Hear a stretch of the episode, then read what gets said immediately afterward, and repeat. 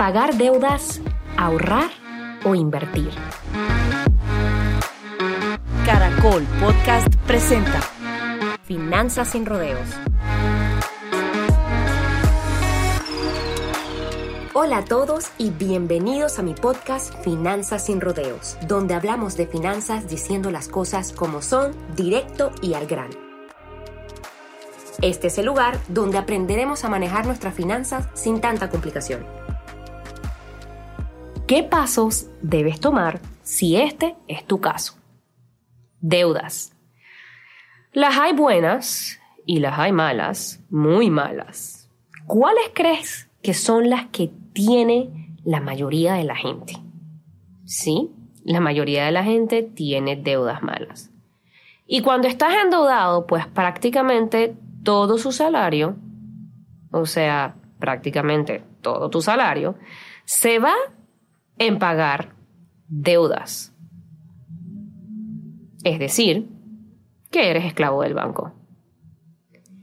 Lo que tienes ahorrado, ¿debes entonces usarlo para pagar tus deudas? ¿O mejor para invertir? Esta es una pregunta que muchas personas me hacen. Cuando doy asesorías, cuando me conecto en lives, siempre me preguntan su set, ¿y el dinero que tengo ahorrado? ¿Mejor lo pago? ¿O mejor lo invierto? ¿O qué hago con ese dinero? ¿Lo dejo ahí? ¿Lo dejo de fondo? ¿Qué, qué hago con ese dinero? Aquí les voy a dar el, el consejo o la respuesta más lógica que esta pregunta puede tener. ¿Cuánto pagas tú en intereses en esa deuda? ¿Cuánto estás pagando tú en intereses? Que esta es la pregunta que nadie puede responder. Ok, ¿y cuánto pagas en interés en esa deuda? Eh, bueno, no sé, tengo que verificar. Ok, esa es la primera cosa que tienes que hacer, la primera tarea. Verifica cuánto pagas de interés en esa deuda. Ahora, la pregunta, ¿te conviene pagar esa deuda con tus ahorros? Bien. ¿Cuánto? Hasta la siguiente pregunta. Cuando tú te preguntas eso, ok, ¿me conviene pagar esa deuda con mis ahorros? Ok. ¿Cuánto dinero te está generando ese ahorro en el banco? ¿Cuánto te está generando en intereses? ¿Y cuánto te está costando en intereses esa deuda que tienes? Y aquí es súper lógico, señores. Si el dinero que tienes ahorrado no te está generando más interés de lo que te está generando la deuda todos los meses que debes de pagar, entonces, ¿qué ustedes creen que deberían hacer? Si la deuda de tarjeta de crédito, por ejemplo, te está costando 24% anual y la cuenta de ahorro te está generando un 1 a 3% anual, evidentemente no tiene sentido tener el dinero ahorrado. Porque no te está generando lo mismo que te generaría, que te está generando la deuda en intereses. Esto es plena lógica, señores. Ahora, ¿qué hago primero? ¿Qué hago? ¿Cuáles son los pasos que tengo que tomar entre pagar deudas, ahorrar o invertir? ¿Cómo lo hago? Porque muchas personas no saben por dónde empezar. Aquí te voy a decir cuáles son los pasos que debes seguir.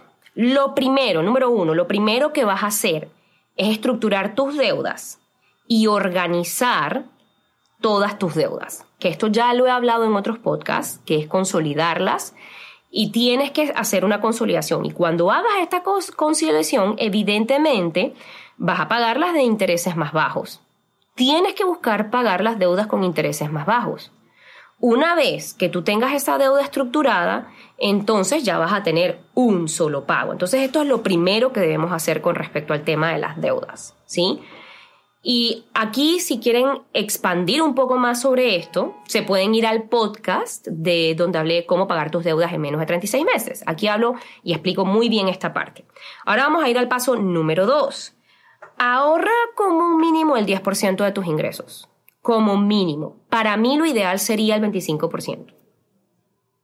Y cuando ya llegas, a un nivel disque super pro, que ya estás como super wow, ya estás muy estabilizado, por ejemplo, yo ahorro el 50%. Ese dinero lo vas a ahorrar con la finalidad de invertirlo. Mientras estés ahorrando dinero, y obviamente con la finalidad y el enfoque de invertirlo, también puedes estar generando otro tipo de ingresos para también invertirlos. Sea, puedes llegar a esta meta más rápido buscando generar ingresos adicionales. Por último, entonces estamos en el paso número 3, que tú vas a invertir ese dinero. Entonces tú vas a invertir el dinero para poder, obviamente, repagar la deuda y entonces no vas a trabajar para pagar la deuda, sino que vas a trabajar para poder invertir y, evidentemente, generar ingresos pasivos. Voy de nuevo con esto. Voy a resumir los pasos. O sea, el primero, estructuras la deuda, obviamente, para saber que tienes un solo pago. De ahí empiezas a ahorrar de tu presupuesto un 10, un 25%, entre 10 y 25%, que, que el 25 sería eh, evidentemente lo ideal. Evidentemente este dinero es para que tú puedas invertirlo también, si tú quieres tomar un préstamo para invertir, eso es otra opción, esa es una forma de obtener una deuda buena, porque la deuda mala es cuando tú te gastas el dinero y no te genera ningún retorno de inversión. Sí, entonces se, se, se considera eso como algo que te saca dinero del bolsillo. ¿Ok? Eso es un pasivo. ¿Cuándo se convierte en un activo? Cuando te mete dinero en el bolsillo. Entonces tú tienes que buscar maneras de generar ingresos. Si vas a tomar una deuda que sea para generar ingresos y que se pague el interés y te sobre, ¿ok? Un porcentaje de ganancia. Ahí entonces tú estás utilizando la deuda con inteligencia. Eso es una deuda buena. O sea, endeudarse no es malo. Malo es las deudas que te sacan y no te dan un retorno. Y por último, que les dije que el paso número tres, entonces empezar a invertir ese dinero con la finalidad de generar ingresos pasivos. Obvio, la ideal sería que tú agarres ese dinero, pagues la, la, deuda mala, la deuda mala, la deuda buena no la pagas, pagas la deuda mala y inviertes ese dinero. ¿Ok? Entonces, es importante que, que, tengan esto en cuenta y que lo entiendan bien, porque aquí, por ejemplo, eh, Warren Buffett tiene un consejo muy valioso y es, eh, hay que invertir en cosas, o sea, no inviertas en cosas que no conoces o que no entiendes.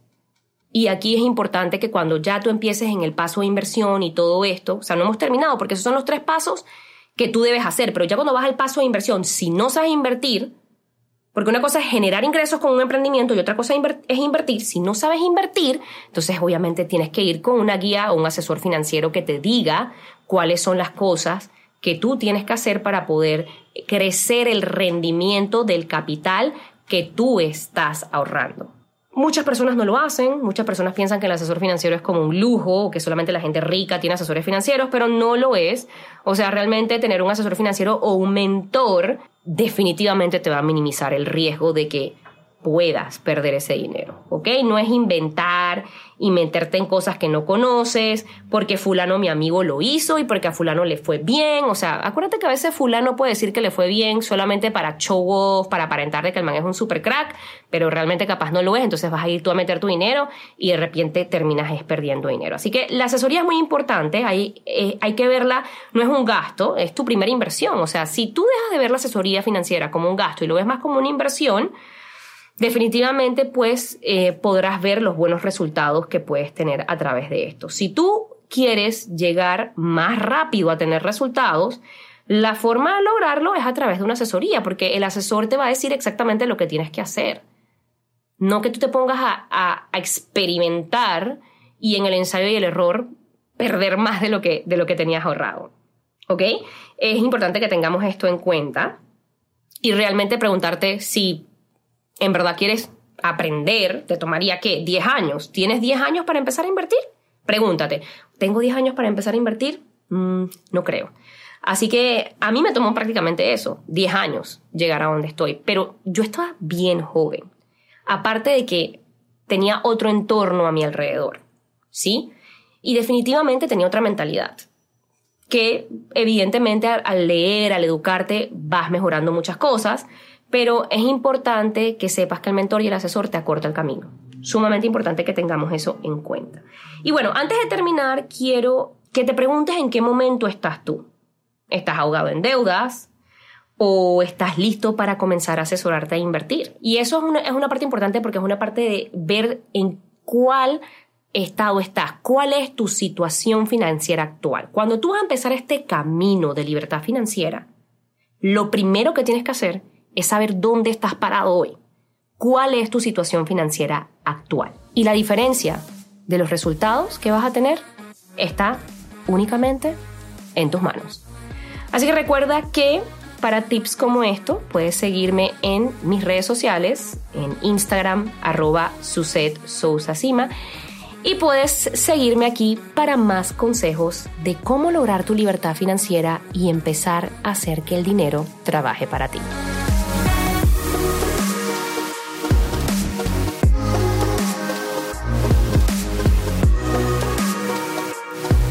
Encuéntranos en Instagram como arroba caracol podcast. Envíanos tus mensajes y comentarios.